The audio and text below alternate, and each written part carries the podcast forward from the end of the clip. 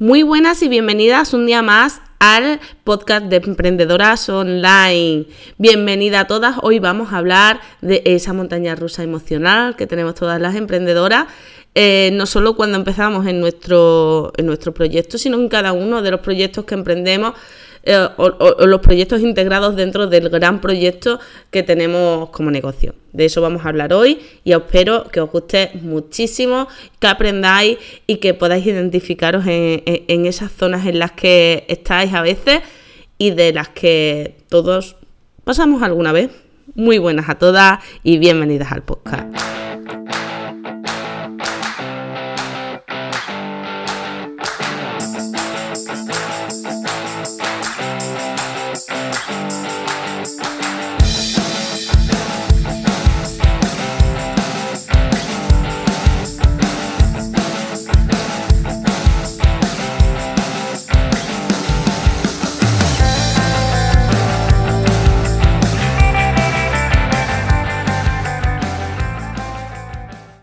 Bienvenidas a Emprendedoras Online. Vamos a hablar de esa gestión emocional, esa montaña rusa increíble en la que nos montamos cuando emprendemos en un negocio.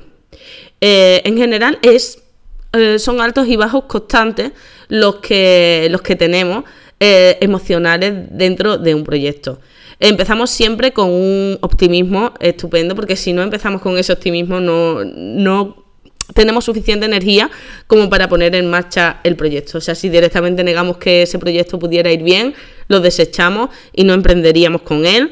Ya os digo que, esto pasa tanto cuando emprendemos esa primera vez un negocio, como dentro de, ese negocio cuando hacemos diferentes proyectos dentro de él. ¿Vale? Yo que me llevo constantemente lanzando cosas y, y con alumnos siempre advierto que, en los lanzamientos hay ese momento de, euforia que luego cae cuando vemos, eh, digamos, no tenemos directamente esa repercusión que queremos y que justo entonces cuando tenemos que trabajar y aumentar la comunicación para conseguir esas ventas que teníamos previstas en ese momento inicial optimista o bueno, hacerlo un poco más realista eh, porque hay veces que bueno, queremos tener un objetivo de imaginaros 100 ventas cuando empezamos nos damos cuenta que ese programa se lo hemos vendido a 10 personas y que no parece que en tres semanas podamos alcanzar esas 100, pero podemos hacer un ajuste realista y decir, bueno, 100 quizás no, pero sí por lo menos 40 personas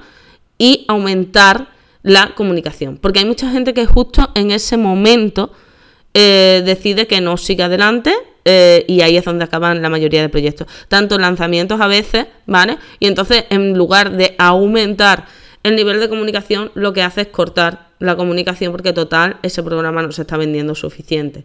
Y es justo entonces cuando eh, precisamente hay que poner más medios de comunicación y darnos cuenta que a veces las cosas se consiguen en los momentos de carencia o que realmente hay unos problemas que no teníamos previsto o un acogimiento que no teníamos previsto y hacer los cambios oportunos para ello, para cambiarlo. Entonces esos son los ciclos emocionales tanto en lanzamientos como en la puesta en marcha de proyectos que a lo mejor todavía no es un lanzamiento, no llega todavía el lanzamiento, eh, cuando sufrimos esos cambios emocionales que, que, tenemos y que a tantísima gente le cuesta. Yo digo que realmente eh, el emprendedor requiere de una gestión emocional eh, grande. No podemos separar el negocio de la persona por mucho que aprendas de técnicas de venta, de técnicas de marketing, de cómo gestionar el proyecto. Luego está la persona que lo gestiona, que a veces no puede gestionar esas propias emociones y por eso muchos proyectos acaban ahí. Yo no soy experta, no soy psicóloga, en temas de gestión de la emoción, pero sí que entiendo que si vosotros entendéis que algo común que pasa y, os dais cuenta en qué momento emocional estáis, eh, podéis eh, apretar un poquito más en los momentos en que realmente lo único que tenemos es la creencia de que está yendo algo mal, cuando en realidad lo que tenemos es que eh, ser realistas y ver en qué manera podemos solventar los problemas que se nos están presentando. ¿Vale? Yo os explico un poco, ¿vale? Eh, está, por ejemplo, el ciclo emocional del cambio, la teoría del ciclo emocional del cambio de, de Kelly y Daryl Corner, ¿vale? Que dice que, bueno, que en principio empezamos un proyecto con un optimismo mm, exacerbado porque no tenemos los conocimientos necesarios para, para afrontar el proyecto. O sea, estamos felices por desconocimiento. ¿Vale? Eso lo entenderéis todo, esa es la, felicidad del ignorante, ¿vale? Empiezas el proyecto y esto me pasa mucho cuando, cuando hay con, proyectos con muchos socios empresariales que todos se llevan genial, estupendo, maravilloso en esa fase. Y tú ya sabes que tendrían que estar poniendo ciertas medidas entre ellos mismos para poder llevar ese proyecto a cabo, pero están en esa fase de optimismo en que muchas veces no te prestan atención a lo que estás diciendo y, y no están siendo realistas. No, están siendo realistas luego entran en esa realidad y entonces eh, tienen que contrastar ese optimismo exacerbado que tienen con la realidad de lo que están viviendo, ¿vale? Y entonces se dan cuenta de que hay problemas, de que hay cosas que no han planificado, incluso a veces cuando nos han contratado a consultores, como es mi caso, que sí que se los hemos previsto, pero que ellos creían que no iba a pasar, y por lo cual no han planificado cómo llevar a cabo esto. Y entonces empiezan a perder la motivación por el proyecto, ¿vale? Y no acaban de ver qué soluciones mm, pueden tener a, lo que les está pasando, ¿vale? Y ahí pues terminan eh, la mayoría de proyectos, ¿vale? Se encuentran ahí, se encuentran en esa fase que determinan como el pesimismo informado. Antes eran, eh, eran optimistas ignorantes, o sea, no, no, sabían lo que se iban a encontrar y por eso pensaban que todo iba a salir genial y maravilloso porque habían tenido una idea estupenda no lo habían planificado y cuando se dan cuenta están en ese pesimismo informado. Hay veces que incluso los que tenemos mucha experiencia en los mercados y seguimos en el mismo mercado, eh, hacemos una planificación que luego resulta que no es adecuada por el momento, porque no se ha entendido bien el mensaje, porque nos hemos equivocado en el título que le hemos puesto a un determinado programa, la marca no se ha entendido, no se ha lanzado en el momento oportuno, ¿vale? Todas esas cosas pueden pasar dentro de un proyecto, ¿de acuerdo? Y ahí es donde la mayoría termina, incluso termina, pero son emprendedores de los que, bueno, aquí esto no funciona, me pongo con otro. Y no han intentado solucionar eso, por lo cual hay muchas posibilidades de que el resto de proyectos que pongan en marcha vayan a cascar igual, vayan a acabarse de la misma manera, ¿vale? Eh, para eso, para solucionar ese primer problema, mm, tenemos que llegar a ese punto medio entre optimista y pesimista, que ser realista. Por eso es tan importante medir, tomar indicadores de medida. Nosotros podemos tener unos objetivos X al principio y luego en esa fase de, de realidad, ¿vale? Ser realista y tomar los datos que tenemos, no los con los que contábamos, sino los que hay en ese momento. Y ahí ver qué problemas son los que está viendo para que eso no tenga las previsiones que, teníamos, ¿vale? Eh, ver qué resultados reales estamos teniendo, medir, ¿de acuerdo? Y, bueno, hacer los ajustes oportunos y ver cómo esos ajustes empiezan a funcionar, ¿vale? Es ese realista de, eh, ojo, soy realista eh, y además soy un realista que me doy cuenta de cómo puedo cómo puedo hacerlo o mira, pues es verdad que tomando ciertos ajustes a esto está funcionando. A mí me pasó con una, una persona que, que tiene consultoría conmigo que tenía un problema, habíamos lanzado un programa en el que había mucha esperanza de que funcionara y no estaba funcionando como era previsto y era por un problema de la propia página de ventas que no identificó en su momento. En el momento en que me pidió que se supervisara, pues por la experiencia que yo tengo en el mercado, rápidamente vi que el problema era la cabecera. Es esa zona de la web mm, que es antes de hacer scroll, antes de bajar, que es lo primero que te da confianza o no confianza y que te explica de qué va. Y te tiene que causar buena sensación, no lo causaba. Y entonces estaba perdiendo mucha oportunidad de venta ahí se corrigió y efectivamente duplicó eh, y triplicó de manera inmediata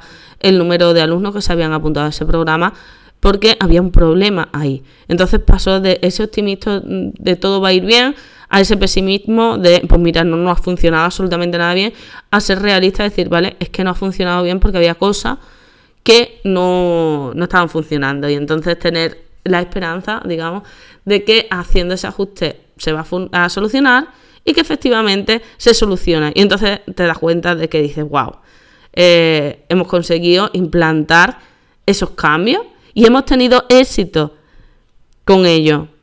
Hemos encontrado eh, cuáles son nuestros puntos débiles y cómo vamos a solucionarlos.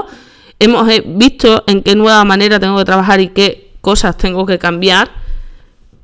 Y el resultado es posible que no tenga que ver con, ese, esa puesta en marcha que teníamos. Porque hay veces que de verdad eh, esas aspiraciones que tenemos en el momento del lanzamiento son absolutamente, eh, o sea, son imposibles de cumplir, no va a pasar.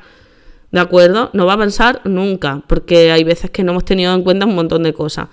Y que al final eh, lo que nosotros pensamos es cómo nos movemos con el mundo, pero no tiene que ver con el mundo real. Entonces estamos creyendo unas cosas que hay veces que no tienen nada que ver. No tienen nada que ver con lo que luego nos encontramos. ¿De acuerdo? Entonces, todo esto hay que conocerlo y conocer que a todo el mundo le pasa. Que no estamos constantemente diciendo, wow, mira lo que pasa, tal, no sé qué. Pero eh, pasa. Nos pasa a todos y eh, los altibajos pueden ser más frecuentes. Podemos empezar con optimismo, bajarnos y ver las cosas con pesimismo porque no se están cumpliendo y no encontramos en ese momento qué es lo que está pasando. Analizamos, somos realistas y a veces que nos volvemos a ir al optimismo eh, y dejamos otra vez de ser realistas, volvemos por lo cual otra vez a pesimismo. Eso depende del tiempo que tardes en ajustarte a la realidad que estás viviendo, la capacidad que tengas de discernir eh, y de tener las decisiones adecuada para, llevar tu proyecto a buen término. Y hay veces que en ese proyecto a buen término llega el proyecto en unas condiciones completamente diferentes a como se habían proyectado. En esa fase optimista se convierte en otra y se pivota. Pero que la mayoría eh, muere en esa fase pesimista porque ya la persona se encuentra mal y entonces se cree de verdad lo que está diciendo. Y bueno, dentro de eso pues, puede haber muchísimos sentimientos, eh, sentimiento de culpa, sentimiento de que el mundo está en nuestra contra, de que otras personas lo tienen más fáciles que nosotros, eh, miedo, desesperación, ganas de rendirte, mm, falta de ganas de poner en marcha absolutamente nada, mm, ganas de ponerte a ser cajera del súper, como me pasa a mí en ocasiones, de todo. Podemos pasar por un amplio abanico emocional pero es importante entender que eso lo pasamos todo y que eh, la solución para conseguir salir de ahí es cuanto antes darnos cuenta de que tampoco, igual que la emoción tan tan positiva del principio es mentira, también la es la tan tan negativa, que son humanas, que van a estar ahí, pero que tenemos que ajustarnos a la realidad. Tenemos que eh, ser más racionales y ajustarnos a la realidad que estamos viviendo, ser capaz de verla y discernir para tener las mejores decisiones para llevar nuestro proyecto a término. Y ahí es donde encontraremos esa fuerza para seguir adelante y ese crecimiento personal que dicen que emprender es el mayor de los crecimientos personales a los que podamos tener acceso sin el mayor máster de vida. Es verdad, es así, sobre todo cuando tenemos trabajadores a cargo y por cierto, nosotros ahora en Induscon incorporamos a una nueva persona, que es Cristina Muratori, que es maravillosa, maravillosa. Estoy feliz de haber vuelto a crecer con la empresa después de, los problemas que tuvimos el pasado año para crecer en Induscon. Y que espero también que se incorporen más personas al proyecto del curso Rosa y el nuevo proyecto que en breve sale de tecnología que estamos a puntito a puntito de sacar. Recuerda que puedes seguirme en redes sociales soy Eva González Mariscal. Eh, puedes encontrarme en Facebook. Por supuesto, todos estos podcasts lo tienes en las diferentes plataformas, en iVoox, en iTunes, en Spreaker, eh, en Spotify. Me tenéis por todas partes. Solo tenéis que seleccionar vuestro, ah, iba a decir, podcast addict, o sea, el diccionador de podcast, el, suscribidor de podcast, no lo sé cómo se llamaría. El que os podáis suscribir por la plataforma que uséis para los podcasts y que nos vemos muy prontito de nuevo en un nuevo episodio. Un saludo a todas y seguir este podcast Emprendedoras Online.